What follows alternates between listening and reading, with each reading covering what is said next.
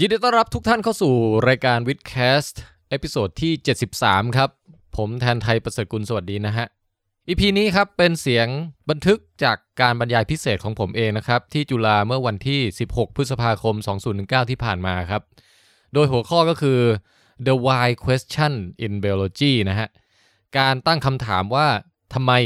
ในวิชาชีววิทยา โอ้ใบให้นิดนึงว่าเออก็เป็น เกี่ยวกับเรื่องวิวัฒนาการนั่นแหละครับ เป็นแง่มุมหนึ่งของวิวัฒนาการนะฮะ ซึ่ง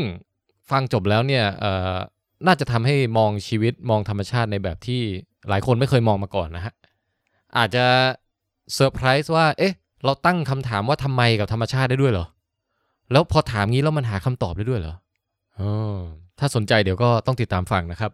สำหรับการ talk ครั้งนี้ฮะผู้ชักนำผมเข้าวงการก็คือน้องเฟิร์สนะฮะ หรือว่า Lady First นักบรรพชีวินสาวจากแก๊งบรรพชนที่เคยมาออก WiTcast แล้วหลายตอนนั่นเองครับ คราวนี้ก็ถึงคิวผมไปเป็นแขกรับเชิญที่คณะของน้องเฟิร์สบ้างนะครับเอ่อคือในวันนั้นเนี่ยเป็นวัน present ผลงานวิทยานิพนธ์ของ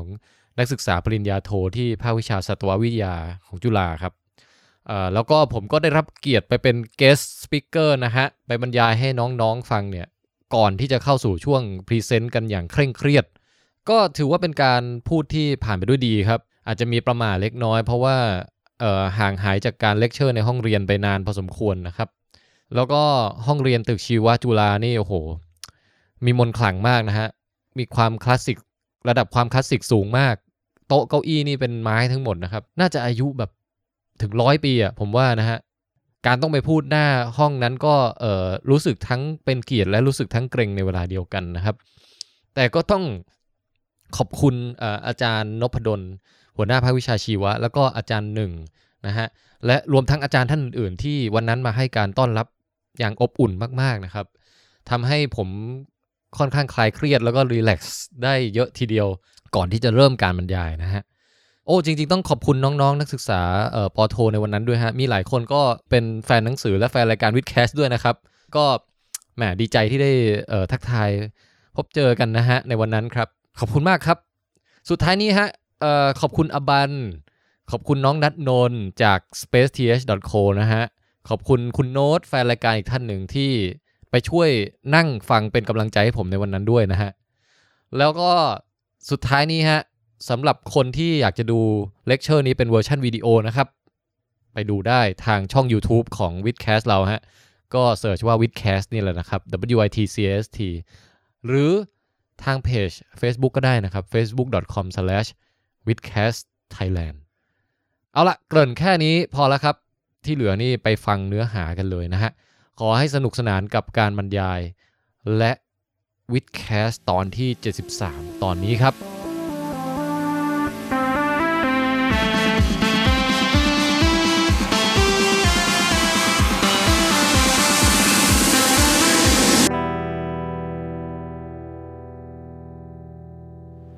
test test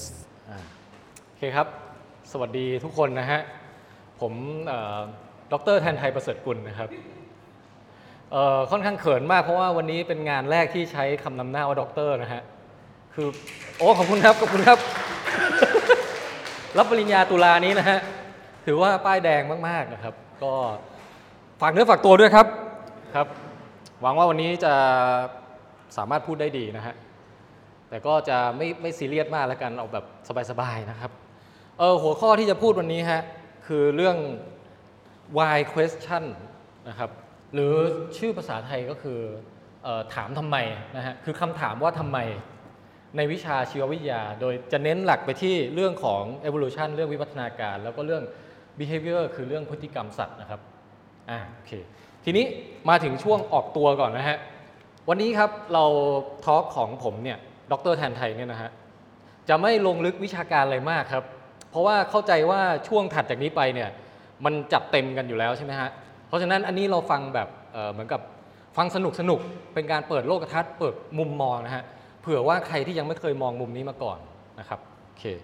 ต่อมาออกตัวอย่างที่สองฮะ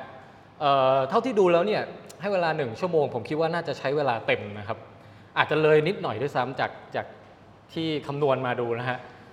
เพราะฉะนั้นเนี่ยถ้าใครมีคำถามอะไรเดี๋ยวไว้คุยกันตอนกินข้าวเที่ยงก็ได้นะแต่ในช่วงทอล์กเนี่ยอาจจะยังไม่ได้เปิดให้ถามอะไรมากมายโอเค ต่อมาครับคำเตือนนะฮะสิ่งที่จะพูดวันนี้อาจจะมีความ 18 บวกบ้างเป็นระยะระยะนะฮะเพราะว่าพูดถึงเรื่องพฤติกรรมการผสมพันธุ์ของสัตว์หลาย ๆ ชนิดนะครับ มีใครอายุยังไม่ถึง 18 บ้างนะฮะในที่นี้ปลอดภัยนะฮะโอเคเอาละ เข้าสู่หัวข้อครับ เราเริ่มจากคำถามนี้ก่อนว่า เวลาเราพูดถึงวิวัฒนาการเนี่ยคนส่วนใหญ่คนทั่วไปนึกถึงอะไรนะฮะผมเดาว่าอย่างนี้ครับ คนส่วนใหญ่น่าจะนึกถึงไอ้รูปนี้ครับไอ้รูปที่มันเป็นเริ่มมาจากฝั่งซ้ายเป็นเป็นเอฟหลังงุ้มงุ้มๆคล้ายๆ ชิมแปนซี แล้วก็อาจจะมือยาวๆหน่อยเดินสี่ขา แล้วค่อยๆตัวตรงตัวตรงขึ้นเรื่อยจนกลายมาเป็นมนุษย์นะฮะซึ่งอันเนี้ยเป็นภาพจำของคำว่าวิวัฒนาการในสายตาคนทั่วไป มันค่อนข้างไบแอสไปทางคนมาก ๆ เลย โดยไม่ค่อยสนใจสัตว์อื่นเท่าไหร่นะครับ แต่ประเด็นตรงนี้คือพอพูดถึงวิวัฒนาการปุ๊บคนมักจะนึกถึงลำดับอะไรเกิดก่อนอะไรเกิดหลังนะฮะอะไรมาจากอะไรทำนองเนี้ยหรือถ้าเป็นคนที่อยู่ในแวดวงวิชาการขึ้นมาอีกหน่อยหนึ่งอาจจะนึกถึงวิวัฒนาการในแง่ของแบบแผนภูมิที่อบอกว่าใครเป็นญาติกับใครบ้างนะฮะ เหมือนหน้าตาคล้ายๆต้นไม้ที่เขาเรียก phylogenetic tree หรือว่า evolutionary tree อะไรพวกนี้นะครับ แต่น้อยคนนะฮะที่จะนึกถึงวิวัฒนาการในฐานะของคำว่า why นะฮะคือคำคือหมายถึงว่าคำว่าวิวัฒนาการเนี่ยมันเป็นคำตอบของคำถามที่ขึ้นต้นด้วยทำไมนะฮะเออเช่นทำไมสัตว์ต่างๆ ถึงเป็นแบบนั้นแบบนี้ ผมยกตัวอย่างนะฮะ ทำไมสัตว์ตัวผู้ตัวเมียหน้าตาไม่เหมือนกัน ในนกหลายชนิดเนี่ยเราจะเห็นเลยว่าตัวผู้แบบอลังการมากสีสันขนอะไรต่างๆ แบบอย่างกับลิเก แต่ตัวเมียสีแบบออกแนวตุ่นๆหม่นๆ แม้กระทั่งในด้วงนะฮะในด้วงกว่างเราก็จะเห็นว่าตัวเมียไม่มีเขา แต่ตัวผู้มีเขาใช่ไหมครับอาวุธมักจะมาพร้อมกับตัวผู้ หรือาเราไปดูในลิงหลายชนิดฮะตัวเมียเนี่ยพอถึงช่วงเวลาที่ติดสัตว์ปุ๊บตูดแดงเป่งบวมนะฮะซึ่งมีเฉพาะตัวเมียเท่านั้น แต่ตัวผู้ไม่ได้เป็นแบบนั้นอ่าทำไมถึงมีความแตกต่างระหว่างเพศตรงนี้เกิดขึ้นทำไมผีเสื้อบางชนิดมีลูกตาปลอมอยู่บนปีกนะฮะทำไม อันนี้ อันนี้ไม่สามารถอธิบายด้วยชีววิทยาได้นะครับ เราจะข้ามไป บรรยายสไลด์นิดนึงฮะ ตรงนี้ผมใส่รูปของคุณ Ezra Miller นะฮะ ในงาน Met Gala ปี 2019 เอาเป็นว่าเขาเป็นเซเลบคนหนึ่งที่แต่งหน้าแบบพิสดารมากมาในงานครั้งนั้นนะฮะ คือเขาวาดลูกตาปลอมแบบวาดแบบเหมือนตาจริงมากเลยนะฮะ แต่วาดไว้บนหน้าผาก 3 ดวงแล้วก็ตรงตรงแก้มอีก 2 ดวงนะฮะ รวมทั้งหมดเนี่ยเป็นมนุษย์ที่มี 7 ลูกตานะครับ แล้วมันดูแบบดูประหลาดมากก็เลย แค่เอาเอารูปมาลงล้อไปกับลูกตาปลอมที่อยู่บนปีกผีเสื้อนะฮะ เป็นมุกในสไลด์เฉยๆครับไม่มีอะไรฮะ อันนี้ไม่สามารถอธิบายด้วยชีววิทยาได้นะครับ เราจะข้ามไปทำไมสัตว์หลาย ๆ ชนิดนะฮะ มีสีสันที่แบบฉูดฉาดโดดเด่นมากนะครับเอ่อกบสีแดงแป๊ดปลาสีม่วงสลับเหลืองทากทะเลที่แบบส้มสะท้อนแสงเขียวสะท้อนแสงคือ จะแต่งตัวไปงานแดนซ์ปาร์ตี้หรือว่ายังไงนะฮะอะไรคือเหตุผลที่อธิบายลักษณะเหล่านี้ หรือแม้กระทั่งอะตะกี้เราพูดเรื่องรูปร่างหน้าตาใช่ไหมครับ ถ้าเราดูพฤติกรรมบ้างออย่างพฤติกรรมการแบบจัดครอบครัวของสัตว์แต่ละกลุ่มเนี่ยมันก็ไม่แต่ละชนิดมันก็ไม่เหมือนกันเลยนะอย่างแมวน้ำช้างเนี่ยฮะแมวน้ำช้างเนี่ยเขาผสมพันธุ์ในรูปแบบระบบฮาเร็ม คือตัวผู้ตัวใหญ่ๆหนึ่งตัวเนี่ยอาจจะมี สาวหุ่นดีในสังกัดอยู่ถึงระหว่าง 50 ถึง 100 ตัวก็เป็นไปได้นะฮะแล้วก็แต่พอเรามาดูเพนกวินนะฮะเพนกวินซึ่งอออยู่แถวเดียวกับแมวน้ำนี่แหละ แต่ครอบครัวคนละแบบกันเลย คือ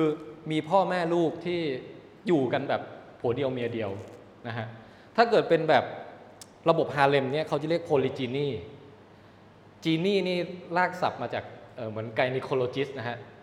เขาเรียกอะไรนะสูตินารีนารีเวชอะไรพวกนั้นนะ polygyny คือพหุนารีนะฮะไม่รู้ใครมีใครบัญญัติไว้หรือยังแต่ผมบัญญัติวันนี้แล้วกัน ทีนี้แต่ถ้าเป็นของฝั่งนี้เรียกอะไรฮะเออถ้าเกิดผัวเดียวเมียเดียว มีใครตอบหน่อยไหมฮะโมโนแกรมมี่นะครับ ซึ่งในกรณีของนกเพนกวินเนี่ย เอาเข้าจริงๆ เวลา นักวิทยาศาสตร์เขาไปศึกษาเนี่ยเขาพบว่ามันโมโนแกรมมี่เป็นเป็นหลักนะ แต่มันบางครั้งเนี่ยบ่อยครั้งมันมีบวก EPC เข้าไปด้วยฮะ EPC คือ extra pair copulation การผสมพันธุ์กับคนอื่นที่ไม่ใช่ผัวเมียของเรา หรือเรียกทางวิชาการก็คือการมีชู้นั่นเองนะฮะคือลูกของเพนกวินเนี่ยพอไปตรวจ DNA ปุ๊บเฮ้ยบางทีไม่ได้มาจากตัวพ่อทุกตัวเว้ยมาจากไอตัวผู้ที่อยู่รังข้างๆอะไรอย่างเงี้ยก็มี นะฮะคือมันมีมันมีปะปนอยู่อย่างเนี้ย เพราะฉะนั้นต่อไปคุณผู้ชายที่มีพฤติกรรมเจ้าชู้เนี่ยสามารถอ้าง study เรื่องเพนกวินได้ แต่ว่า reaction ที่ได้รับกลับมาจะเป็นไงนี่ผมไม่รู้นะฮะต้องลองดูเองนะครับโอเคเออนี่พูดถึงประเด็นว่าคำถามว่าทำไมเนี่ยเราเอามาจับกับเรื่องพฤติกรรมก็ได้นะฮะหรือแม้กระทั่งเรื่องที่มันลึกซึ้งอย่างเช่นความตายนะครับ มันมันฟังดูเป็นเรื่องปรัชญา แต่จริงในทางวิทยาศาสตร์เราสามารถตั้งคำถามได้นะ ว่าทำไมสิ่งมีชีวิตเกิดมาแล้วต้องตายทำไมมันไม่มีตัวอะไรที่แบบเอาก็อยู่ไปดิตั้งแต่ยุคแคมเบียนมาจนถึงตอนนี้ไม่ต้องตายก็ได้ ก็แค่รักษาเซลล์ตัวเองให้มันสดใหม่แบบแบ่งเซลล์ใหม่ไปเรื่อยๆอย่างเงี้ยทำไมมันไม่มีตัวอะไรแบบนั้นอะนะฮะหรือแม้กระทั่งในบรรดาสัตว์สัตว์โลกที่เกิดแก่เจ็บตายด้วยกันทั้งหมดทั้งสิ้นเนี่ยทำไมบางตัวตายเร็ว บางตัวตายช้า แมลงชีปะขาวเนี่ยออกมาจากตัวอ่อนอยู่ได้ 24 ชั่วโมงตายแล้ว ฉลามกรีนแลนด์ สัตว์มีกระดูกสันหลังที่สถิติอายุยืนที่สุดในโลกนะตอนนี้นะฮะ อายุ 400 ปีตัวที่เขาเจอ แล้วก็เขาบอกคำนวณแล้วเนี่ย น่าจะเข้าสู่วัยสาวประมาณช่วงอายุ 150 ปีนะฮะ คือเริ่มเข้าสู่วัยแรกแย้มทำไมสัตว์สองกลุ่มนี้มันถึงต่างกัน อย่างมากมายมหาศาลขนาดนี้นะฮะหรือแม้กระทั่งวิธีการตายของสัตว์ต่างๆแมงมุมแม่ไม้ดำเนี่ยตัวผู้สละชีวิตหลังหลังจากผสมพันธุ์เสร็จ คือฆ่าตัวตายว่างั้นเถอะ ตีลังกาปุ๊บเอาตูดไปจ่อปากตัวเมียให้ตัวเมียเคี้ยวเลยนะฮะในขณะที่สัตว์หลายๆชนิดก็คือร่างกายมันไม่ได้แบบตายแบบดรามาติกขนาดนั้นอะมันก็แค่ค่อย ๆ เสื่อมโทรมไปตามสังขารตามวัยชราภาพไป นะฮะรวมทั้งคนเราด้วยคำถามประเภทนี้ครับ จริง ๆ แล้วมันก็คือคำถามเอาให้พูดให้กว้างสุดเลยคือ เราเรากำลังถามว่าทำไมชีวิตเนี่ยถึงเป็นอย่างที่มันเป็นนะฮะขออนุญาตดูโพยนิดหนึ่งเออทำไมเออทำไมธรรมชาติถึงเป็นอย่างที่มันเป็นนะฮะแล้วก็คำถามเนี้ยมันเป็นหนึ่งในคำถามที่ ลึกซึ้งที่สุดที่มนุษย์เราจะสามารถถามได้ ผมว่ามันระดับเดียวกับพอๆกับแบบเวลานักดาราศาสตร์เขาศึกษาว่าดวงดาวจักรวาลกำเนิดมาจากไหน หรือว่านักฟิสิกส์พยายามจะหากฎเกณฑ์ที่แบบครอบคลุมทุกสรรพสิ่งอะไรเงี้ยฮะนักชีวะก็ต้องการเข้าใจว่าทำไมชีวิตถึงเป็นอย่างที่มันเป็นนะฮะแล้วตรงนี้เราไม่ต้องมาถามต่อว่ารู้ไปแล้วเนี่ยจะสามารถเอาไปทำนวัตกรรม 4.0 อะไรได้หรือไม่นะครับ เพราะว่าจริงๆ มันทำอาจจะทำได้ก็ได้นะไออาจจะมีครีมชะลอวัยแก่ สกัดจากเลือดฉลามกีนแลนอะไรอย่างเงี้ยนะมันก็อาจจะทำได้ก็ได้แต่นั้นมันไม่ใช่ประเด็นไงฮะประเด็นคือเรากำลังพูดถึงเหตุผลที่มันอยู่เบื้องหลัง ความความเป็นมาเป็นอยู่และเป็นไปของชีวิตทั้งมวลอยู่ มันเป็นอะไรที่มันอยู่ในระดับที่ยิ่งใหญ่นะฮะแล้วก็อันเนี้ยเป็นสิ่งที่ พูดถึงพอพูดคำว่าวิวัฒนาการปุ๊บอะไม่ค่อยยังไม่ค่อยมีใครคิดถึงตรงนี้เท่าไหร่ในบ้านเรานะฮะในเมืองนอกเนี่ยเขาเขาคิดถึงตรงนี้กันเยอะ แต่ในบ้านเราพอพูดวิวัฒนาการ แล้วคนไม่ค่อยรู้ว่าอ๋อมันหมายรวมถึงเรื่องนี้ด้วยเหรอนะฮะก็เลยวันนี้จะมาเชิญชวนให้คิดถึงหัวข้อนี้กันนะครับทีนี้ถามว่าวิธีเริ่มคิดเนี่ยวิธีเริ่มคิดถึงเรื่องนี้คิดเริ่มยังไงดี ผมแนะนำอย่างนี้ฮะ ตอนสมัยเริ่มเรียนเรื่องวิวัฒนาการใหม่ๆเนี่ยเขาให้แยกแยะก่อนระหว่างคำถาม why กับคำถาม how นะฮะ why กับ how ต่างกันยังไง ยกตัวอย่างเช่นอ่าเรามาดูตัวนี้ฮะเขาเรียกว่า prairie vole หรือภาษาไทยน่าจะเป็นหนูนาอะไรสักอย่างหนึ่งนะฮะ มันเปรียบเทียบกับในบรรดาหนูตัวเล็ก ๆ ด้วยกันแล้วเนี่ยมีพฤติกรรมที่ค่อนข้างแปลกเพราะว่าตัวผู้ของมันเนี่ยค่อนข้างรักเดียวใจเดียว พอเจอตัวเมียตัวไหนแล้วก็จะอยู่กันแบบมีมีลูกมีเต้าแล้วอยู่ช่วยเลี้ยงลูกอยู่กันเป็นคู่อย่างเงี้ยไม่เที่ยวไปแบบหาเมียใหม่เรื่อยๆ เหมือนเหมือนหนูอื่นๆนะฮะที่เอ่ออยู่ในเครือญาติใกล้เคียงกันคำถามก็คือว่าเราจะอธิบายพฤติกรรมนี้ยังไงนะความเป็น monogamy ของ prairie vole เนี่ยอธิบายยังไง เราอาจจะอธิบายได้ในแบบ how ก็คือเราพูดถึงเรื่องว่า เออ ไหนดูที่ว่ามียีนตัวไหน ที่พอมีปุ๊บแล้วเนี่ยทำให้ prairie vole เนี่ยมีพฤติกรรม monogamy ไอ้หนูพวกหนูที่เป็น poly polygamy เนี่ยมียีนอีกตัวหนึ่งไม่เหมือนกันอย่างเงี้ยอันนี้เราก็เป็นเชิง how ได้ หรือเราจะพูดว่าเอ้ฮอร์โมนตัวไหนนะ ที่พอมัน peak ขึ้นมาในสมองของเออเจ้าหนูหนุ่มเนี่ยเวลาเจอตัวเมียที่มันถูกใจแล้วปุ๊บเนี่ย ทำให้มันตัดสินใจว่าจะอยู่กับตัวนี้แหละไปชั่วชีวิตนะฮะปรากฏว่าเขาไปศึกษาแล้วพบว่าเป็นฮอร์โมนชื่อ vasopressin ทำนองนี้เป็นต้นนะครับ เราไม่ลงรายละเอียดเลยนะ หรือเราอาจจะไปดูต่อว่า สมองส่วนไหนที่รับผิดชอบที่มี receptor ของเจ้าฮอร์โมนตัวนี้อยู่นะฮะวงจรเซลล์ประสาทมันเชื่อมต่อกันยังไง ถึงทำให้ถูกเอ่อเขาเรียกไง คือทำให้มันมีพฤติกรรมที่ว่า ไม่อยากจะไปเสาะหาตัวเมียตัวใหม่ แต่อยากจะอยู่กับตัวเดิม อยากจะอยู่ช่วยเลี้ยงลูกอย่างเงี้ยนะฮะที่ list มาเนี่ยคือ how ส่วน why เนี่ยมันเป็นโมโนแกรมีรักเดียวใจเดียวไปแล้ว มันทำให้เจ้าตัวผู้ตัวเนี้ยประสบความสำเร็จ เหนือกว่าตัวผู้ตัวอื่นได้ยังไง นี่คือคำถาม why นะฮะคำตอบก็คือว่า จากที่เขาไปศึกษามาแล้วเนี่ยเขาพบว่าถ้าตัวผู้ผสมพันธุ์กับตัวเมียเสร็จปุ๊บ แล้วก็จากไปเนี่ยนะฮะมันจะมีตัวผู้ตัวอื่นที่อยู่ในละแวกเข้ามาหาตัวเมียตัวนี้ต่อ แล้วก็ผสมต่อ แล้วกลายเป็นว่า ลูกที่เกิดมาก็จะไม่ใช่ลูกของไอตัวที่จากไปละแล้วกลายเป็นลูกของตัวใหม่ที่มานะฮะแล้วอีกอย่างหนึ่งก็คือว่าถ้ามันถ้ามันคือในการกระจายประชากรของ ไอ้เจ้าหนูนาพันนี้นะฮะมันค่อนข้างหาตัวเมียลำบาก คือมันเดินออกไปเนี่ยโอกาสจะเจอตัวใหม่ค่อนข้างต่ำสู้มันอยู่ปกป้องผลประโยชน์ที่มันได้ลงทุนไปแล้ว อยู่ช่วยอยู่เลี้ยงลูกตัวเองเอออยู่แบบเขาเรียกว่าเมดการ์ดดิ้งคืออยู่อยู่แบบคอยคุม ไม่ให้มีตัวผู้ตัวอื่นเข้ามายุ่งกับตัวเมียของเราอย่างเงี้ย ปรากฏว่ามันทำแบบนี้ปุ๊บอะมันทิ้งลูกที่เป็นลูกของมันเองไว้เยอะกว่า เสร็จแล้วไอ้ยีนของการที่เป็นนิสัยของตัวพ่อเนี่ยที่ที่ที่รักเดียวใจเดียว ก็ได้รับการส่งทอดต่อไปผ่านลูกมันนี่แหละฮะแล้วหนูตัวผู้ที่มีลักษณะนิสัยแบบอื่น ที่แบบว่าผสมเสร็จปุ๊บก็ไปรังอื่นต่อผสมเสร็จปุ๊บไปรังอื่นต่อ สู้ตัวนี้ไม่ได้ เพราะว่าลูกที่เกิดมาในรุ่นถัดไปจะเป็นลูกของไอ้ตัวที่อยู่เฝ้าเมียมากกว่านะฮะนี่คือตัวอย่าง ลักษณะคำตอบของคำถาม why ซึ่งต่างกับคำถาม how เห็นไหมฮะถ้าเราแยกแยะตรงนี้ออก เราจะเริ่มคิดในเชิงอธิบายวิวัฒนาการของพฤติกรรมได้แล้วนะครับ คือเราพูดง่ายคือเราต้องตอบให้ได้ว่าพฤติกรรมเนี้ยมันมีประโยชน์ที่ช่วยเอื้อช่วยทำให้ประสบความสำเร็จในการส่งต่อพันธุกรรมไปได้อย่างไร มันจึงถูกธรรมชาติคัดเลือกเก็บไว้ ให้กลายเป็น ประโยคยาวนิดนึงให้กลายเป็นสัญชาตญาณของสัตว์ชนิดนี้นะฮะนี่คือคำถาม why อ่าแล้วเราก็จะมีศัพท์เทคนิคนิดนึงเอ่อถ้าเป็นกลไกการทำงานเนี่ยเราจะเรียกว่า proximate explanation หรือว่าคำอธิบายระดับ proximate นะฮะแต่ถ้าเป็นคำอธิบายระดับวิวัฒนาการเนี่ยมันมันทำให้ฟิตเนสสูงขึ้นยังไงทำให้ส่งต่อพันธุกรรมเก่งขึ้นยังไงเนี่ยอันนี้คือ ultimate explanation อ่านี่ ฝากศัพท์ไว้สองคำนะฮะทีนี้ลองยกตัวอย่างให้ดูอีกอีกตัวอย่างหนึ่งก็คือเจ้ากรณีของแมงมุมแม่ไม้ดำนี่แหละนะฮะ Black Widow เนี่ยนะฮะตัวผู้เนี่ย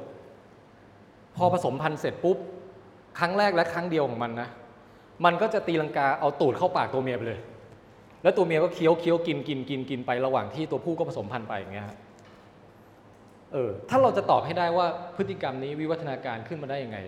เราต้องตอบให้ได้ว่าตัวผู้ที่ทำแบบเนี้ย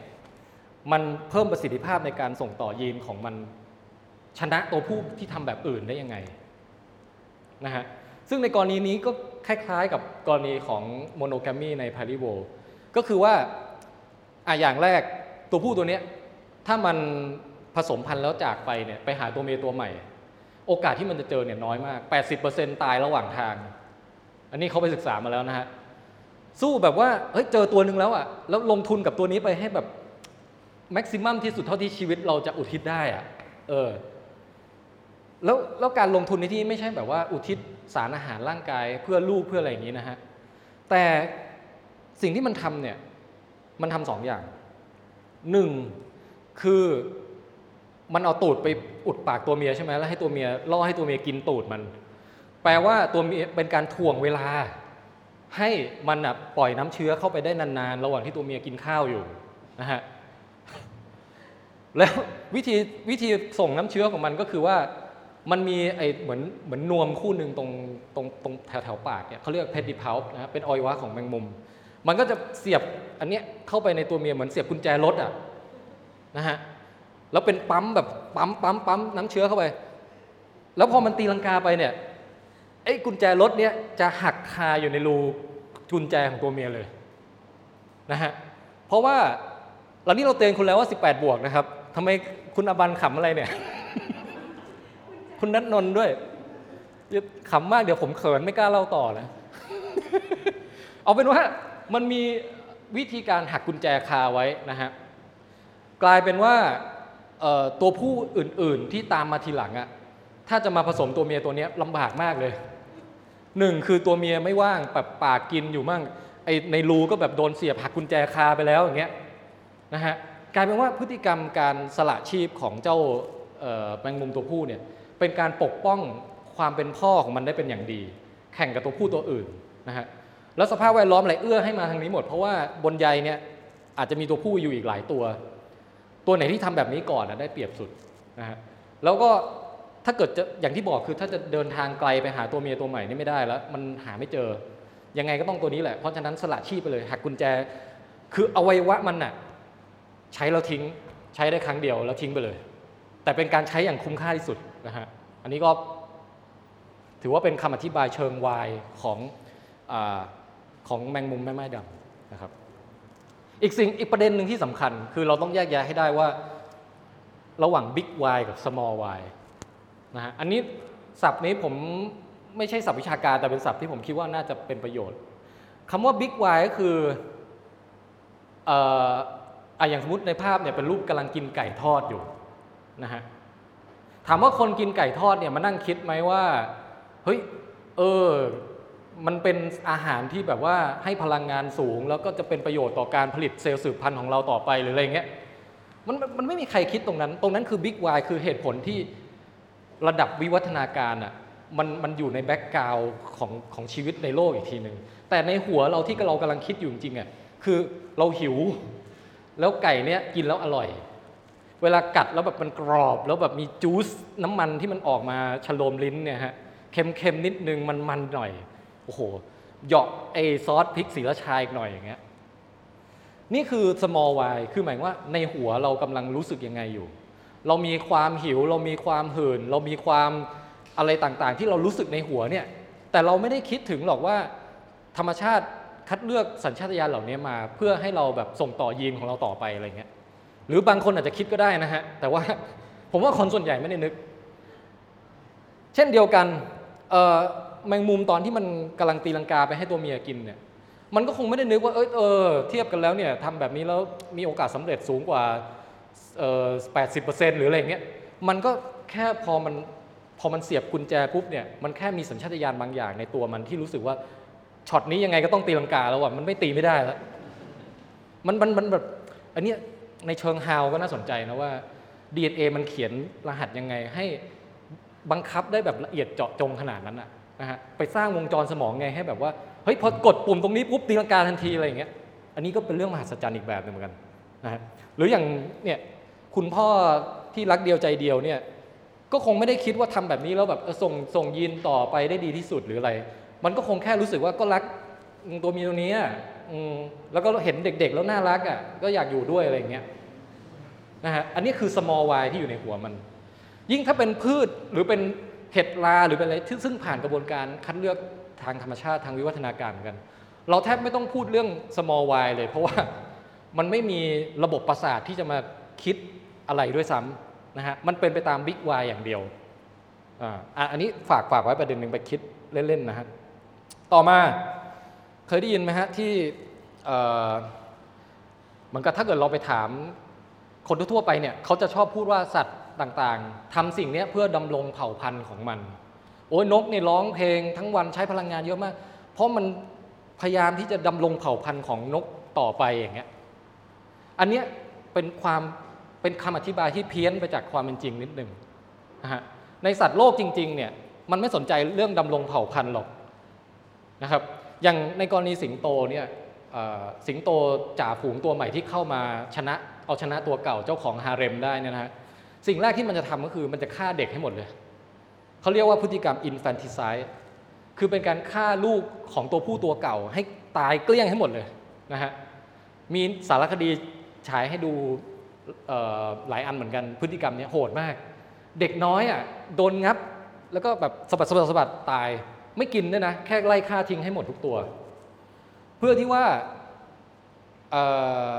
อย่างที่บอกนะคือในหัวมันไม่ได้คงไม่ได้คิดอะไรอะแต่ว่าในคำบิ๊กวของมันอะบิ๊กวของมันคือ เพื่อที่ว่าให้ตัวเมียที่อยู่ในฝูงนั้นน่ะพร้อมที่จะมีลูกตัวใหม่กับมัน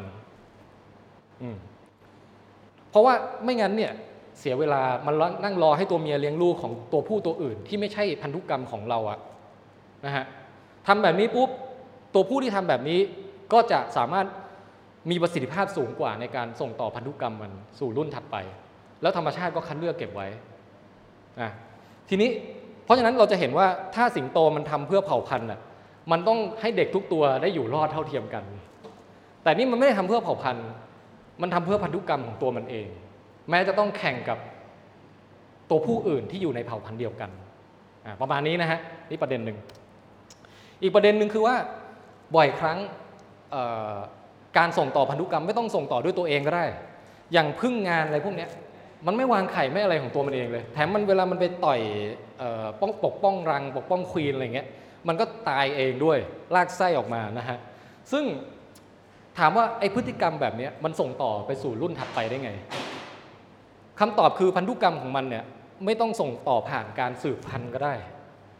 แต่ส่งต่อผ่านหมายถึงว่าไม่ต้องส่งต่อผ่านการสืบพันธุ์ของตัวมันเองก็ได้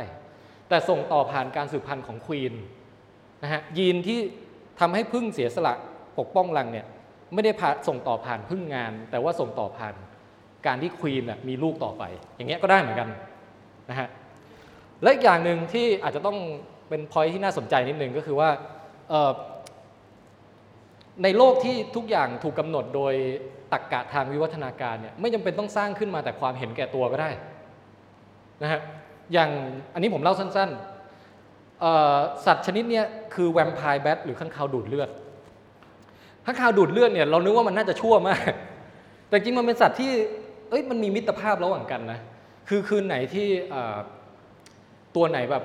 กลับบ้านมาแล้วไม่ได้กินเลือดอะหิวแบบสูบมาอย่างเงี้ย ไอตัวที่กินเลือดอิ่มๆมาเนี่ยซึ่งเป็นเพื่อนกันเนี่ยนะฮะมันจำกันได้ทั้งชีวิตเลยนะ มันจะมาป้อนเลือดให้ว่าเฮ้ยวันนี้เรากินอิ่มมาว่ะเดี๋ยวเดี๋ยวสำรอกให้แบ่งให้นะฮะไอ้นี่ก็จะแบบขอบคุณมาก โอ้ยนายใจดีจัง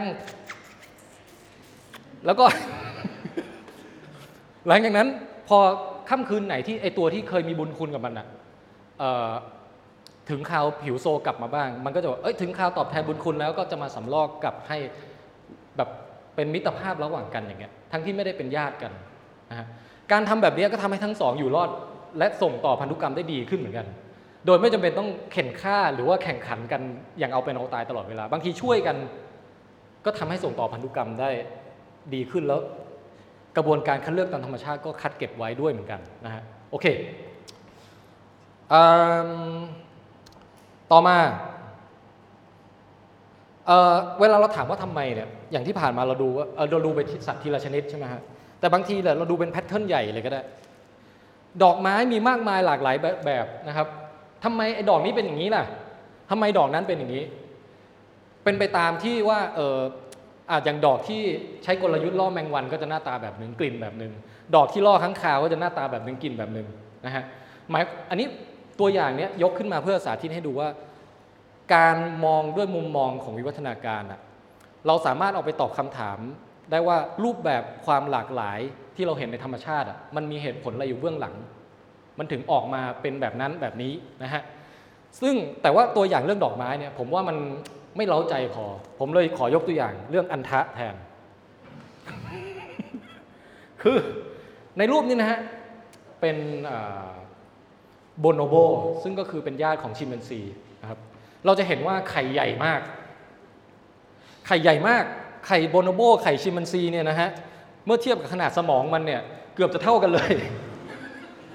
นะฮะเออในขณะที่ถ้าเราไปดู ape เหมือนกัน great ape เหมือนกัน มาจากแอฟริกาเหมือนกัน กอริลลา ดูเฮียแกนั่งแบบแหกที่สุดเท่าที่จะแหกได้แล้วอะฮะ เรายังไม่เห็นไข่เฮียเลย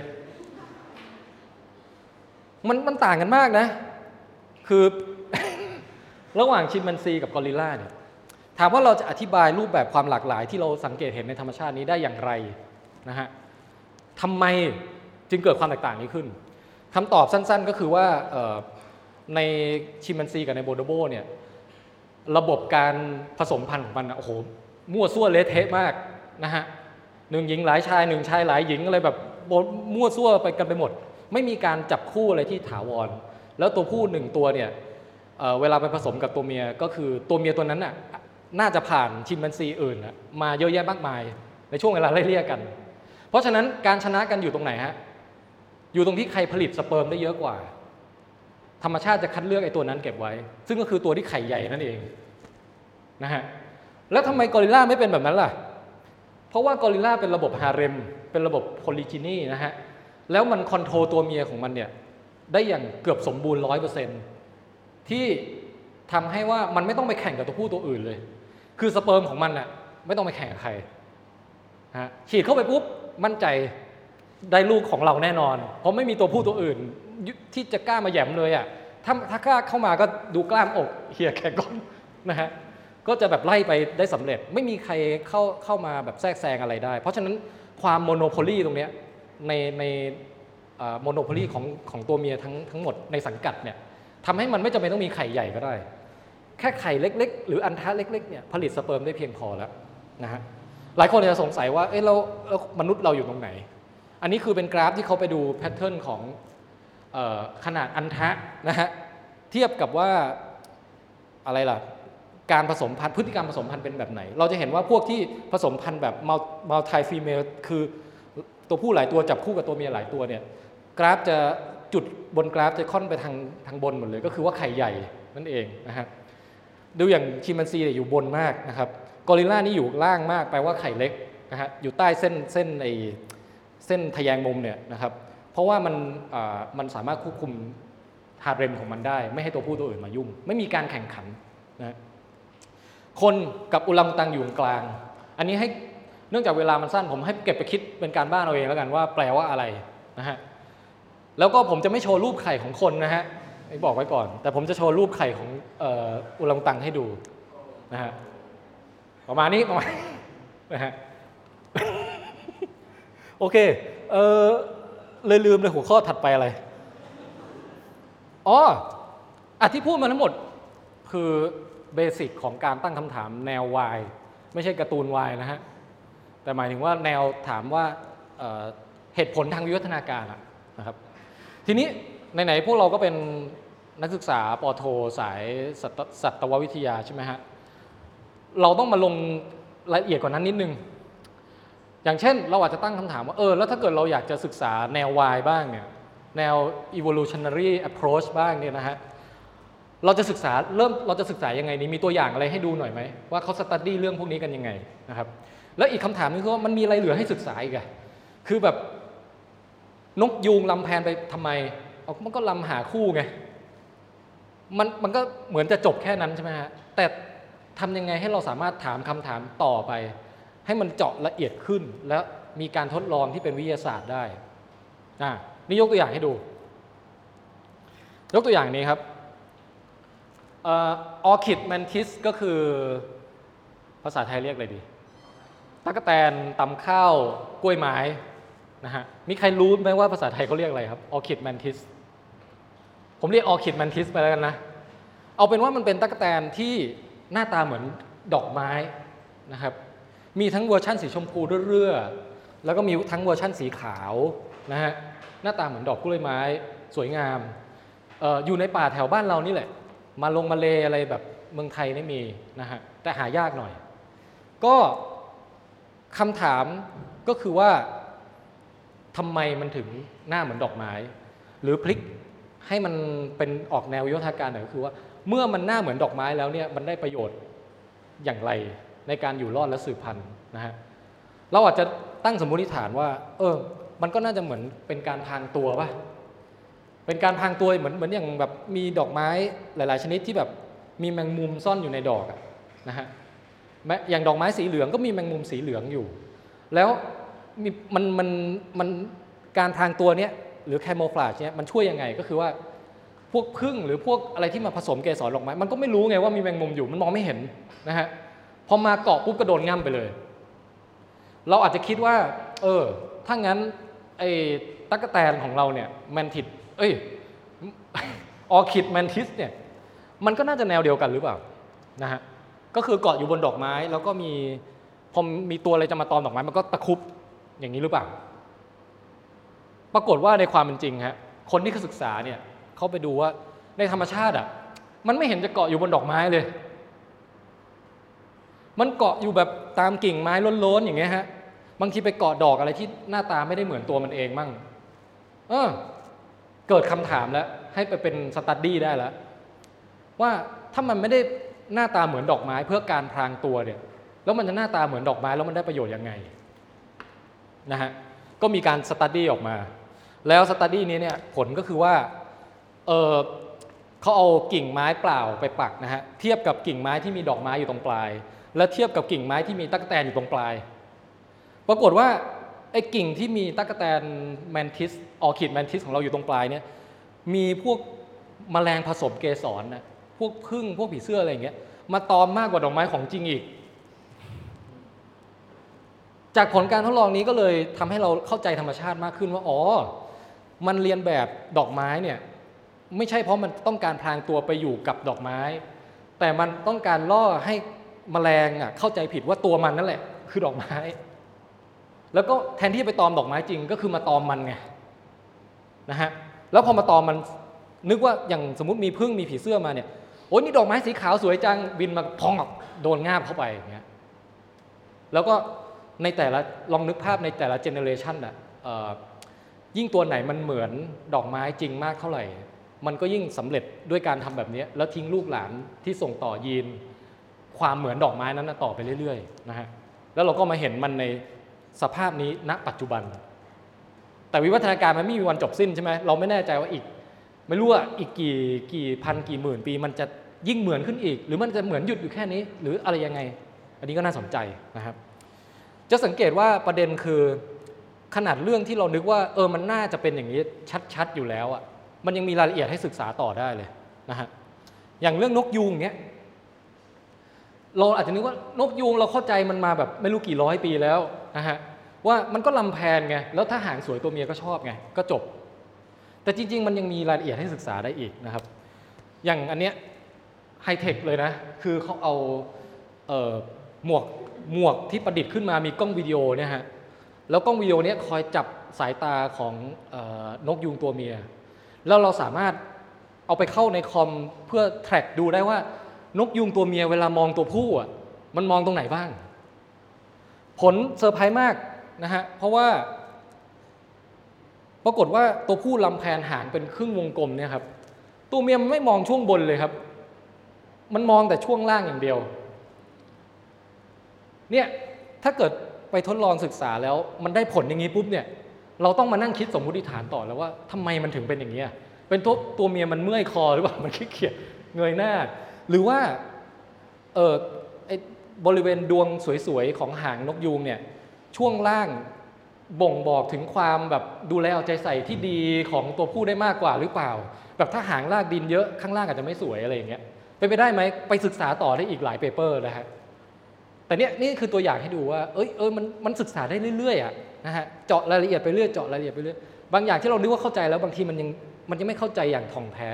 ครับ อุปกรณ์เนี้ยผมว่าน่าเอามาเล่นในคนมาก ว่าผู้ชายชอบมองผู้หญิงตรงไหน ผู้หญิงชอบมองผู้ชายตรงไหนนะฮะซึ่งก็มีคนทำเยอะแยะงานวิจัยสาย marketing สายอะไรพวกนี้เขาต้องการรู้ว่าเวลามีโฆษณาแล้วมีนางแบบสวยๆมานะฮะ ผู้ชายมองตรงไหน ผู้หญิงมองตรงไหนอะไรเงี้ยก็ผลก็เป็นไปตามคาดนะฮะคือระยะเวลาที่ผู้ชายมองหน้าอกผู้หญิงเนี่ยจะจะนานกว่าที่ผู้หญิงมองหน้าอกผู้หญิงนะครับ อันนี้อันนี้ถือว่าเป็นไปตามคาดนะครับ แต่ขณะเดียวกันมันมีบางอย่างที่เซอร์ไพรส์อีก อย่างนางแบบชุดว่ายน้ำเนี่ยครับผู้หญิงกับผู้ชายมองคล้ายๆ กัน pattern คล้ายกันนะฮะคือผู้ชายก็ทั้งผู้ชายผู้หญิงมองหน้ามองนม มองเอว มองขาอะไรเหมือนเหมือนกัน แต่ที่แปลกคือ ผู้ชายเนี่ยมองเฉพาะส่วนที่เป็นเนื้อ ส่วนผู้หญิงมองส่วนที่เป็นผ้า และผู้หญิงมองส่วนที่เป็น detail ของสินค้าฮะรุ่นอะไร ราคาเท่าไหร่ เนื้อผ้าทำจากอะไร ผู้ชายไม่มองนะฮะรูปนี้ยิ่งชัดเจนกว่าอีกโฆษณารองเท้า เป็นนางแบบนูดเลยนะฮะผู้ชายเนี่ยมองเฉพาะหน้านางแบบกับหุ่นนางแบบ ไม่มองรองเท้าเลยแม้แต่นิดเดียว แต่ผู้หญิงเนี่ยมองรองเท้ารวมไปด้วย คือคือผู้หญิงจะสนใจสิ่งที่เป็นวัตถุเป็นเครื่องอ่าอาภรณ์ประดับตกแต่งทั้งหลาย ในขณะที่ผู้ชายจะมุ่งเน้นไปที่เรือนร่างที่เป็นเนื้อหนังมังสาหนักกว่านะฮะอันนี้ก็เก็บไปเป็นคิดเป็นการบ้านเหมือนกันว่าเออมันไปสอดคล้องกับอ่อตรรกกะทางวิวัฒนาการอย่างไร แล้วศาสตร์ที่พยายามหาตรรกกะทางวิวัฒนาการมาอธิบายพฤติกรรมมนุษย์นะฮะ ในระดับ Big Y นะฮะ อย่างที่บอกคือ Small Y เนี่ยในหัวคงไม่ได้คิดไปถึงไหน คงคิดแค่ว่าตูดสวยอะไรอย่างเงี้ยนะเออศาสตร์เนี้ยเขาเรียกชื่อว่า evolutionary psychology นะฮะ ก็คือจิตวิทยาวิวัฒนาการ ซึ่งไม่รู้ว่าเอ่อเดี๋ยวนี้มันมีภาควิชานี้เปิดแบบเป็นเป็นเรื่องเป็นราวหรือยังในเมืองไทย อาจจะไม่แน่ใจว่ามีหรือเปล่า แต่เป็นศาสตร์ที่ได้รับความนิยมเพิ่มขึ้นเรื่อยๆนะฮะลองลองไปลองไปดูกัน ทีนี้ผมจะหักมุมเลย จากสาวเซ็กซี่ ผมเอารูปผมตอนเด็กกับคุณยายผมให้ดูนะฮะอันนี้เราประเด็นของเรื่องนี้คือว่าจากการศึกษาวายคำถามว่าทำไมในพฤติกรรมสัตว์เนี่ยเราค่อยๆลามมาถึงคนเรื่อยๆนะฮะอย่างกรณีนี้เนี่ยนี่คือผมตอนเด็กๆนะครับอออยู่กับยายออตอนนั้นเนี่ยพ่อแม่ติดภารกิจหลายอย่างมาก มีทั้งเข้าป่า ยุคคอมมิวนิสต์นะฮะลบกับรัฐบาล มีทั้งไปเรียนต่อเมืองนอกแบบไม่ค่อยได้กลับมาดูแลลูกน้อยนะฮะผมเลยอยู่กับยาย แล้วยายท่านนี้ฮะคือไม่ใช่ยายธรรมดาด้วยแต่เป็นแม่ของแม่ของแม่ ก็คือยายทวดนะฮะแล้วผมไม่ได้มียายแค่คนเดียวด้วยครับ ตอนเด็กๆเนี่ยยายลุมกันเลี้ยงลุมกันเลี้ยงผมนะฮะมีแม่ของแม่ก็คือท่านนี้ชื่อยายบันนะครับเอ่อแล้วก็มีคนคือยายนิดยายนิดนี่คือแม่ของน้าสะพ้ยทุกคนมาลุมเลี้ยง หลานแทนไทยกันหมด เพราะว่าเป็นหลานคนแรกของตระกูลนะฮะส่วนคนที่อยู่ในรถเข็นนี่คือคุณวรรณสิงห์นะครับซึ่งก็ผมน้อยผมบางนะฮะเห็นไหมตอนเด็กๆ ผมผมผมดกกว่าเยอะนะฮะเออไปยังไงต่อนะอ๋อคือภาพที่เห็นเหล่านี้เราจะรู้สึกว่าเป็นภาพที่ธรรมดามากของสังคมมนุษย์ คือ เอาคุณยายก็เลี้ยงหลานน่ะ มันก็เป็นภาพครอบครัวที่อบอุ่น เป็นเรื่องธรรมดา แต่เราไม่ค่อยได้คิดว่าไอ้ปรากฏการ์ยายเนี่ยครับ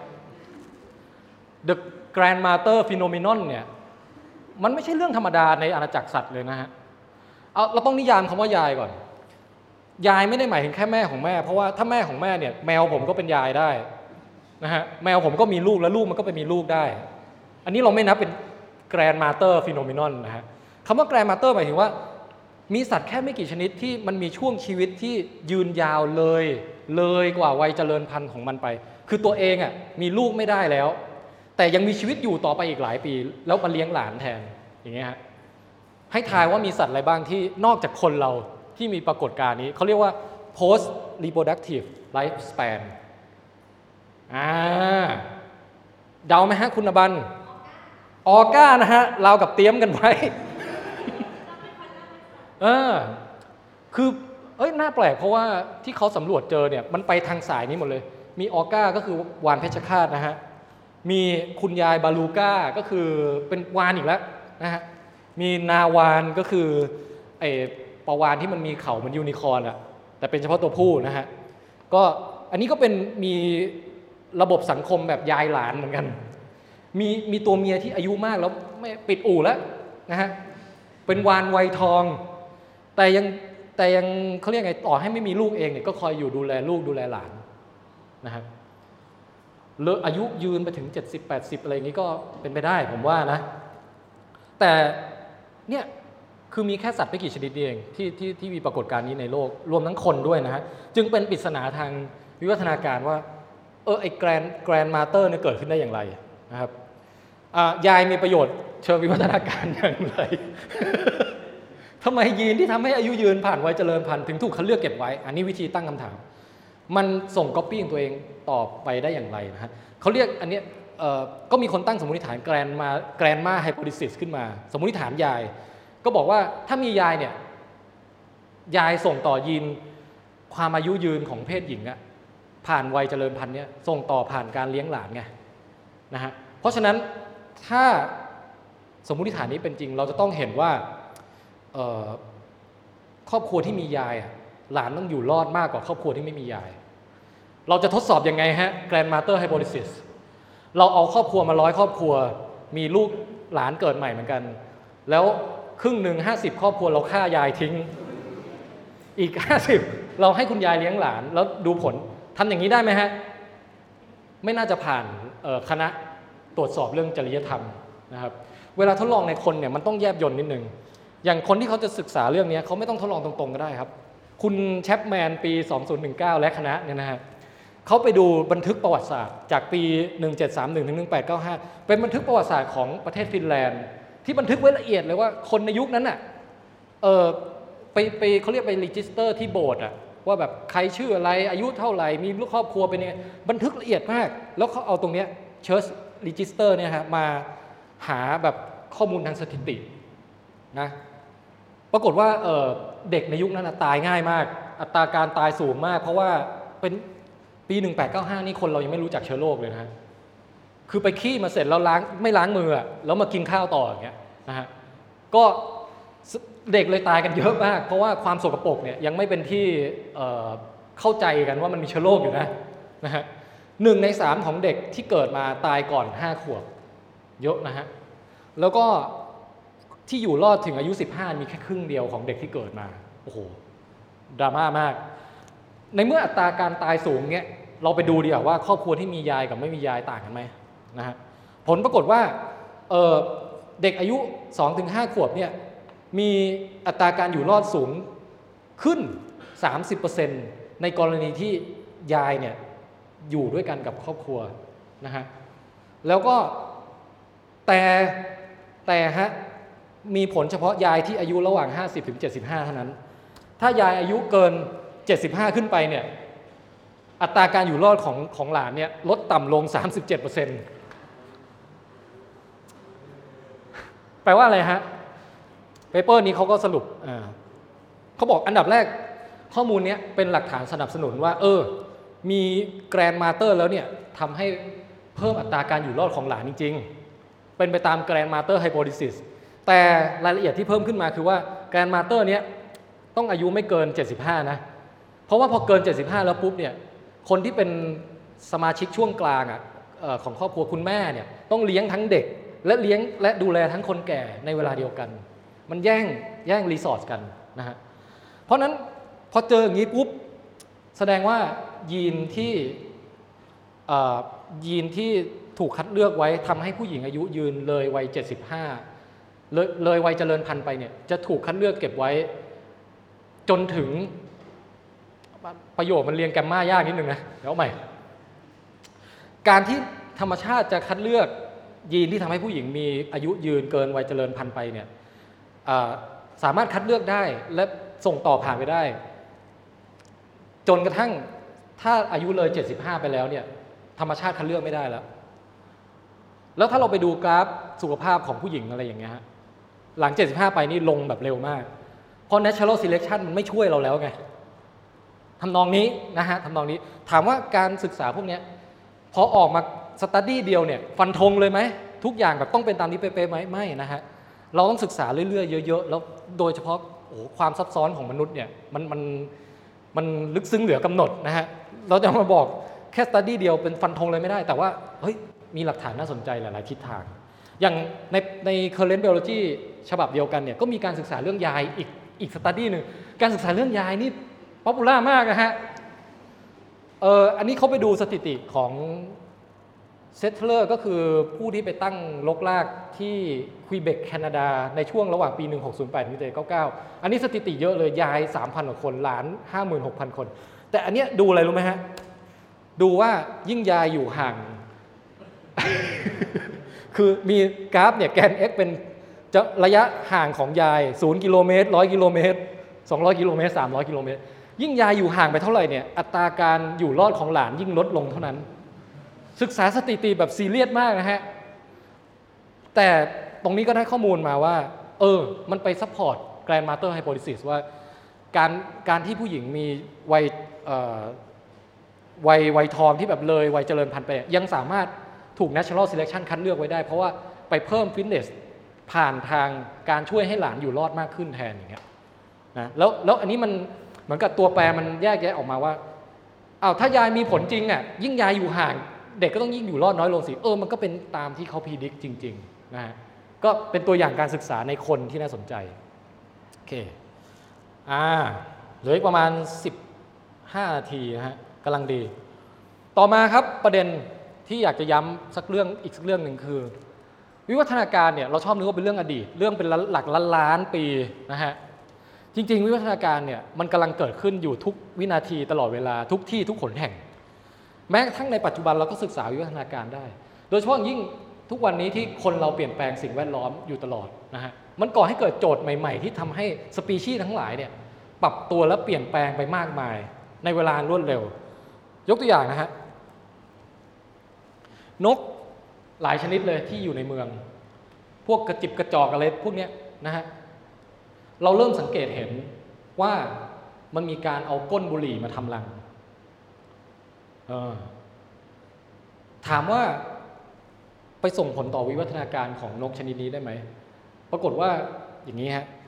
บุหรี่มันคือมีสารนิโคตินใช่ไหมแล้วนิโคตินอะเป็นเป็นสารที่แบบไล่พวกปรสิตไล่พวกแมลงไง เพราะฉะนั้นนกตัวไหนที่บังเอิญแบบมีรสนิยมแบบชอบหาอะไรแปลกๆ มาใส่รังอะ่ะแล้วก็หรือว่าชอบอะไรที่เป็นลักษณะเป็นก้านๆขาวๆหรือว่าชอบกลิ่นบุหรี่หรืออะไรอย่างเงี้ยแล้วมันไม่รู้หรอกว่าเอามาแล้วมีประโยชน์เลย แต่ปรากฏว่านกที่ทำแบบนี้ปุ๊บอะลูกมันอยู่รอดเพิ่มขึ้นฮะแล้วมันก็รับสืบทอดรสนิยมของรุ่นพ่อรุ่นแม่มันที่ชอบกินบุหรี่ะหรือว่าชอบก้นบุหรี่เนี่ย ต่อไปแล้วเวลามันตัวมันเองไปทำรังในอนาคตอะมันก็จะไปหาพวกนี้มาใส่ด้วย แล้วธรรมชาติก็จะคัดเลือก ให้มันเป็นไปในทิศทางนี้เรื่อยๆ เพราะว่าพอมันทำอย่างนี้แล้วมันอยู่รอดเพิ่มขึ้นไงนะฮะอันนี้เป็นความเปลี่ยนแปลงในในโลกยุคใหม่ที่น่าสนใจมาก ว่ามันจะมีสัตว์อะไรที่เกิดวิวัฒนาการให้เห็นกันต่อหน้า โดยอาจจะยังไม่เริ่มยังไม่ยังไม่วิวัฒนาการลงไปถึงระดับเจเนติก แต่เริ่มจากเหมือนกับพฤติกรรมการเรียนรู้ก่อน หรือพฤติกรรมแบบลองผิดลองถูกสุ่มไปเรื่อยอะไรเงี้ยแต่ว่าแลนด์สเคปทางวิวัฒนาการที่ว่าจะคัดเลือกให้นกที่มีรสนิยมบางอย่าง ส่งต่อพันธุกรรมได้ดีกว่านกที่มีรสนิยมแบบอื่นอย่างเงี้ยมันเริ่มเห็นเทรนด์แล้ว แล้วเทรนด์นี้มันจะผลักทิศทางเขาเรียกว่าเป็น selective force นะฮะหรือ selective pressure ที่มันจะดันให้สปีชีส์เนี้ยไปทางทิศนี้เรื่อย ๆ อีกหน่อยอาจจะก้นบุหรี่ล้วนทั้งรังเลยอะไรเงี้ยนะฮะ ของของเมืองไทยไม่รู้มีใครเคย study แนวนี้หรือยัง น่าสนใจ หรืออย่างเรื่องการร้องของนกและสัตว์ที่ร้องหลาย ๆ ชนิดเนี่ยร้องหาคู่นะหรือร้องอาจจะเป็นไม่ใช่หาคู่อย่างเดียวก็ได้แต่เป็นโซเชียลคออะไรบางอย่างนะครับจักรจันทร์เอ่อนกจิ้งหรีดอะไรแล้วแต่เนี่ยพอมันอยู่กันในเมืองมากๆอะเสียงรบกวนมันเยอะนะฮะพอเสียงรบกวนเยอะเนี่ยวิธีตะโกนให้เพื่อนได้ยินให้มันอยู่เหนือเสียงรบกวนเนี่ยบางทีมันต้องเพิ่มความถี่ ของเสียงร้องมันเพิ่มขึ้นนะฮะหรือเพิ่มความดังของเสียงร้องมันให้เพิ่มขึ้น แล้วตรงเนี้ยผมว่าพอพอเงื่อนไขมันเซตมาอย่างเงี้ยพอไปนานๆอะเราอาจจะเริ่มเห็นวิวัฒนาการที่มันแยกกันระหว่างนกชนบทกับนกเมือง นกเมืองอาจจะเริ่มพูดดัง พูดเสียงสูง แล้วก็พูดเร็วพูดรัวพูดแรเรื่อยๆเพื่อให้มันกบแบบให้มันอยู่เหนือเสียงรถเสียงอะไรอย่างเงี้ยในขณะที่นกชนบทก็จะแบบ เออ กินข้าวยัง อะไรอย่างเงี้ย คือ slow life นะฮะ ไม่ต้องไม่ต้องตะโกน ไม่ต้องแข่งใส่กันอะไรเงี้ย ก็สื่อสารได้ แต่ก็ไม่แน่นะ อันนี้คือเป็นสมมติฐานเฉยแล้วก็เริ่มมีคนที่ศึกษาในทิศทางนี้เยอะเหมือนกันนะฮะเอ่อเข้าใจว่าวันนี้มีคนจะ present เรื่องเออเกี่ยวกับนกในเมืองอะไรด้วยนะฮะ ก็ลองลองเอาแนวคิดนี้ไปไปตั้งโจทย์ ในการในการตั้งคำถามได้นะฮะโอเคอช่วงสุดท้ายฮะ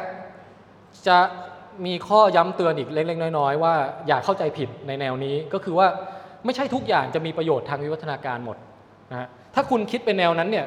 ทุกอย่างต้องมีประโยชน์หมด คุณจะกลายเป็น hyper adaptationist คือคุณคิดคุณเห็นประโยชน์ในทุกสิ่งเลย คุณเห็นเลือดสีแดงปุ๊บสีของเลือดต้องมีประโยชน์แน่นอน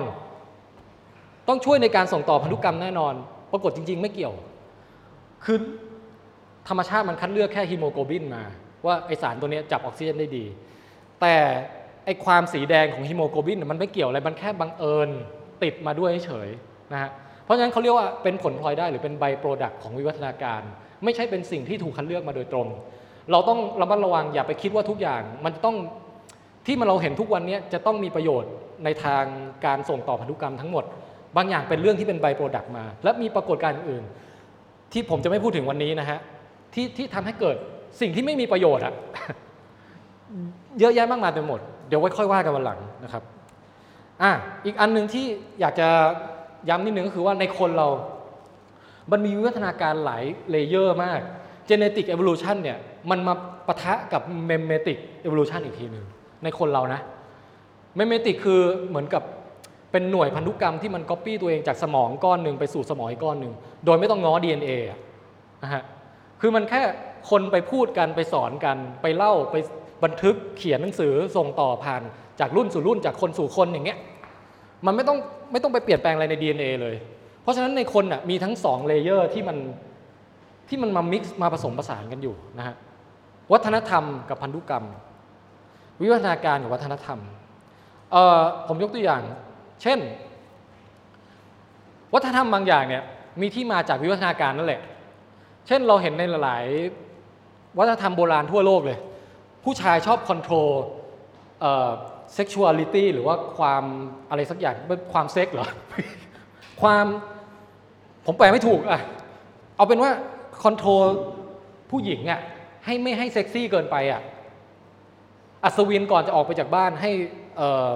ท่าน lady ของตัวเองเนี่ยใส่กางเกงในล็อกกุญแจอย่างเงี้ยนะฮะ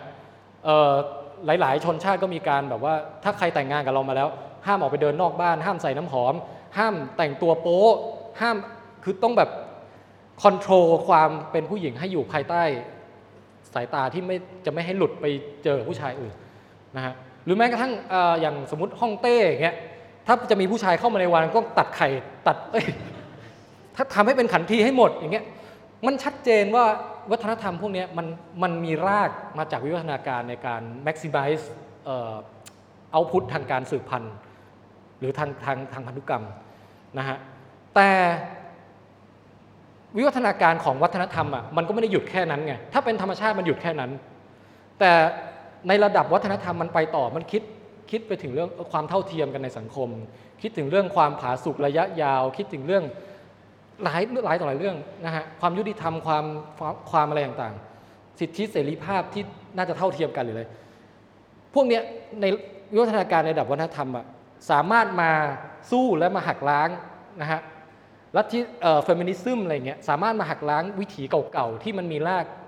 ผูกมากับชีววิทยาได้ อันนี้ยกตัวอย่างให้ดูนะครับทีเนี้ยในคนเราเนี่ยพูดถึงว่า ในในระดับแบบคือเราหลุดพ้นจากชีววิทยาไปร้อยเปอร์เซ็นต์หรือยัง ก็ต้องตอบว่ายังนะฮะในระดับโสตสัมผัสประจำวันที่เรารู้สึกได้ เรายังหิว เรายังกระหาย เรายังโกรธ เรายังอาย เรายังเฮิร์ตอยู่ใช่ไหมฮะพวกนี้เป็นเครื่องมือที่ทำให้เราส่งต่อพันธุกรรมต่อไปได้อย่างมีประสิทธิภาพ แต่ในระดับความหมายของทั้งชีวิตเราอะอุดมการว่าเราจะอุทิศชีวิตเรา เพื่ออะไรอย่างเงี้ยเราไม่จำเป็นต้องผูกติดอยู่กับชีววิทยาแล้วไงเรามีตลาดให้ตลาดไอเดีย ตลาดมีม ให้ช้อปปิ้งได้ในในระดับที่มันเหนือกว่าการครอบงำของพันธุกรรมได้ เราอาจจะแต่ไม่ได้บอกว่ามีคำตอบที่ตายตัวนะฮะความหมายของชีวิตบางคนอาจจะบอกว่าคือความสุข บางคนอาจจะบอกว่าอยู่เพื่อชาติ บางคนอาจจะบอกว่า เอ้ยเราต้อง ถ้าเราชีวิตนี้เรามีรักษาคุณธรรมหรือหลักการอะไรได้บางอย่าง เราถือว่าเรามีความหมายในชีวิตแล้วนะฮะจะอย่างไรก็แล้วแต่ บางทีเราอุทิศชีวิตเพื่อใครสักคนคนเดียวที่ไม่ได้มีพันธุกรรมเชื่อมโยงอะไรกับเราเลย ก็เป็นไปได้นะฮะจะอย่างไรก็แล้วแต่เนี่ยประเด็นก็คือว่าเออหาประโยคลงไม่ได้ เอาเป็นว่ามนุษย์เรามันมีความยูนิคตรงนี้ที่น่าสนใจมากนะฮะ แล้วก็อยากจะเชิญชวนให้คิดกันต่อไปแล้วกันครับหาประโยคลงไม่ได้ขอโทษที เขียนสคริปต์มาแค่นี้นะฮะเอาละทีนี้ถ้าผมสามารถเกินเวลาได้สัก5นาทีนะฮะผมจะพูดถึงงานที่ตัวเองเคยวิจัยด้วยตนเองบ้าง เล็กๆ น้อยๆนะครับเออยังติดใจอยู่จริงๆ น่าจะจบด้วยโค้ดสวยๆ อะไรสักอย่างตะกี้เนี้ยคิดไม่ออกไม่เป็นไร ค่อยว่ากัน อางานพูดถึงงานตัวเองนิดนึงครับผมเคยวิจัยพฤติกรรมการผสมพันธุ์ในหมึกกระดองลายเสือ หรือภาษาอังกฤษเรียกว่า pharaoh cuttlefish นะฮะหมึกกระดองฟาโร ซึ่งก็ไม่แน่ใจว่ามันฟาโรตรงไหนนะครับแต่ว่าข้างบนนั่นคือตัวผู้กับตัวผู้เวลามัน comment กันนะมันจะทำลายม้าลายใส่กัน เป็นการคอมมิ n นิเค e ว่ามัน comment กันนะแล้ว คลี่หนวดอะไรแบบใหญ่โตให้ดูร่างใหญ่ ข้างล่างนี่คือตัวผู้เจอตัวเมีย ตัวผู้จะขับสีของตัวให้ออกเป็นสีส้มๆ เป็นลายเสือครับลายเสือ แล้วก็ตัวเมียนี่ก็จะมามาแบบมามาดูว่าไอตัวผู้ตัวนี้น่าสนใจหรือเปล่าอะไรเงี้ยนะก็ผมก็ทดลองเมตติ้งเอ่อหมึกกระดองเนี่ยโดยมีสมมติฐานอยู่ในใจว่าอย่างนี้ คืออันนี้เป็นงานทดลองแนวตั้งคำทำนายนะฮะ คือผมเห็นว่าในสัตว์หลาย ๆ ชนิดเนี่ยที่ตัวเมียรับสเปิร์มจากตัวผู้หลาย ๆ ตัว อย่างเช่น สมมติแมลงปออย่างเงี้ยฮะแมลงปอนี่มันจะมีตัวเมียสามารถรับสเปิร์มจากตัวผู้หลายตัวอวัยวะเพศผู้ของสัตว์เหล่านี้มักจะถูก shape โดยวิวัฒนาการให้ออกมา เป็นคล้ายๆแบบเหมือนแปรงสีฟันอะคือมันจะเสียบแปรงเข้าไปแล้วกวาดก่อน เอาสเปิร์มตัวผู้ตัวอื่นออกมาให้หมดก่อน ก่อนที่จะใส่ของตัวเองเข้าไป นะฮะซึ่งผมก็รู้สึกว่า เออ มีสัตว์หลาย ๆ ชนิดทำแบบนี้ ในปลาหมึกยังไม่ยังไม่มีใครศึกษาว่ามันทำหรือเปล่า แต่มันน่าจะมีนะ เพราะว่าตัวเมียมันก็ผสมกับตัวผู้หลายตัวเหมือนกัน ตัวผู้ที่มาเจอตัวเมียที่ผสมแล้ว มันน่าจะมีกลไกบางอย่าง ที่เอาสเปิร์มของตัวผู้ตัวแรกออกก่อนนะผมก็เลยทดลองดู ก็ อันนี้คือลักษณะฝักฝักสเปิร์มของปลาหมึกนะครับ อันนี้เป็นงานที่ทำกับภาคชีวะทางทะเลตึกคลุ้มนี่แหละครับนะฮะก็ตัวผู้จะเอาไอ้ฝักพวกนี้หรือหลอดเก็บสเปิร์มพวกนี้ปักปักปักปักปักปักไปตรงริมฝีปากตัวเมียนะฮะถ้าถ้าพลอดรักของปลาหมึกจะเป็นท่าประมาณนี้ คือเอาหนวดประสานกัน แล้วตัวผู้เนี่ยจะเอาล้วงล้วงเขาล้วงเหมือนล้วงกระเป๋าอะหยิบมัดสเปิร์มของตัวเองที่ แพคเกจจิ้งมาเป็นเป็นหลอดหลอดหลอดเนี่ยนะฮะแล้วบีบพอบีบแล้วมันจะมีกาวออกมาด้วยนะ แล้วแปะลงไปตรงปากตัวเมียนะฮะเสร็จแล้วก็พอผสมเสร็จอะไรก็ก็ไป ผมก็ให้ตัวผู้ตัวแรกผสม แล้วก็ย้อมสีไว้ว่า อันนี้คือฝักสเปิร์มของตัวผู้ตัวแรกนะฮะแล้วจากนั้นให้ตัวผู้ตัวที่สองมาผสมต่อ มันปรากฏว่าสิ่งที่ค้นพบก็คือตัวผู้ตัวที่สองมันมีพฤติกรรมนี้จริง ๆ ก็คือว่าก่อนที่มันจะใส่สเปิร์มของตัวเองเข้าไปอะมันมีการเอา ตรงคู่ขาคู่ขาที่หนวดมันนะฮะไปครูดครูดเอาสเปิร์มของตัวผู้ตัวเก่าออกมาก่อนเนี่ยผมนอนดูอยู่ข้างล่างอะส่องกล้องดู ก็จะเห็นว่ามีไอ้ฝักสเปิร์มที่ย้อมสีไว้แล้วของตัวผู้ตัวแรกอะร่วงลงมาเกลียวกราวนะฮะร่วงมาเกลียวกราว แล้วพอมันทำอย่างนี้เสร็จเนี่ยมันถึงค่อยใส่สเปิร์มตัวเองเข้าไป รวมทั้งใช้วิธีพ่นน้ำด้วยนะพ่นพ่นน้ำเข้าไป นึกภาพปลาหมึกออกใช่ไหมฮะมันจะมีรูเอตรงไซฟอนมันปากจู่ๆอะ แล้วมันก็พ่นพ่นน้ำเข้าไปพ่นน้ำเข้าไปล้างให้สะอาดล้างให้สะอาดอย่างเงี้ยเหมือนเวลาเราพ่นไอ้ที่ทำความสะอาดกล้องนะฮะปุ๊บปุ๊บปุ๊บปุ๊บปุ๊บอย่างนั้นนะเออก็เฮ้ยผมก็ตื่นเต้นดีใจว่าค้นพบพฤติกรรมนี้ตามที่ได้คิดว่ามันน่าจะมีก็มีจริงๆอย่างเงี้ยฮะโอเคอันนี้คืองานตอนปอโทนะครับเอองานตอนปอเอกนี่สั้น ๆ เลยก็คือศึกษาเรื่องหิ่งห้อย ซึ่งตอนเนี้ยยังไม่ค่อยค้นพบอะไรเท่าไหร่แต่มีโจทย์ จากที่ไปสังเกตมามีโจทย์น่าสงสัยให้น่าสนใจให้ตั้งคำถามเชิงวายได้นะฮะก็คือ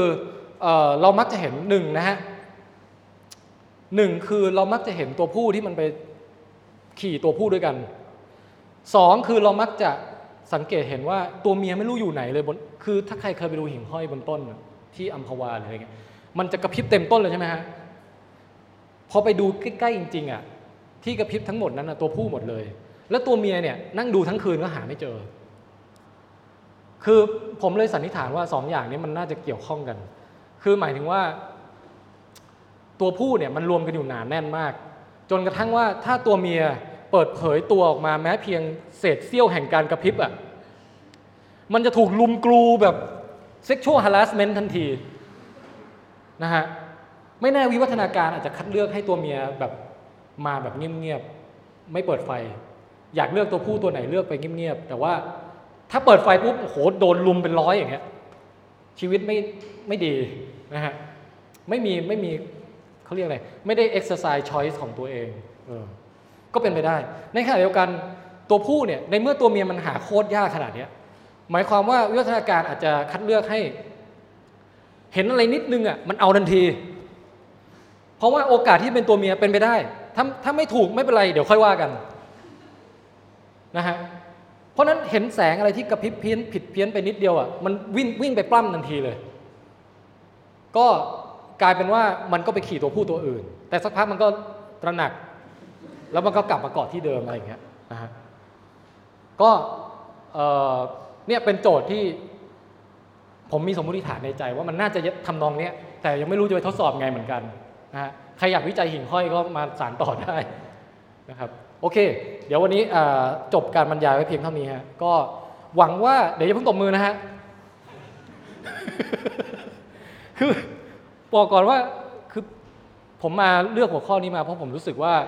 มุมมองประเภทนี้การตั้งคำถามประเภทนี้และการวิจัยประเภทแนวหาเหตุผลทางวิวัฒนาการเนี่ยยังค่อนข้างขาดไปในวงการผู้ศึกษาชีวะในบ้านเรานะฮะ เราจะเจอโจทย์ทางอนุกรมวิธานเยอะโจทย์ทางนิเวศวิทยาเยอะโจทย์ทางแบบเอาไปดูเจเนติกดูเซลล์ดูอะไรเยอะ แต่หาเหตุผลทางวิวัฒนาการเนี่ยยังไม่ค่อยมี ผมก็เลยอยากจะมาโปรโมทเชิญชวนว่า ให้ใครที่แบบรู้สึกว่าเออน่าสนใจไว้แนวนี้ น่าจะลองศึกษาอะไรดูบ้างเนี่ยหวังว่าคงจะได้มุมมองและแรงบันดาลใจกลับไปคิดต่อยอดจากความเชี่ยวชาญตัวเองที่เดิมมีอยู่แล้วนะฮะได้บ้างไม่มากก็น้อยอะขอบคุณมากครับ Uh.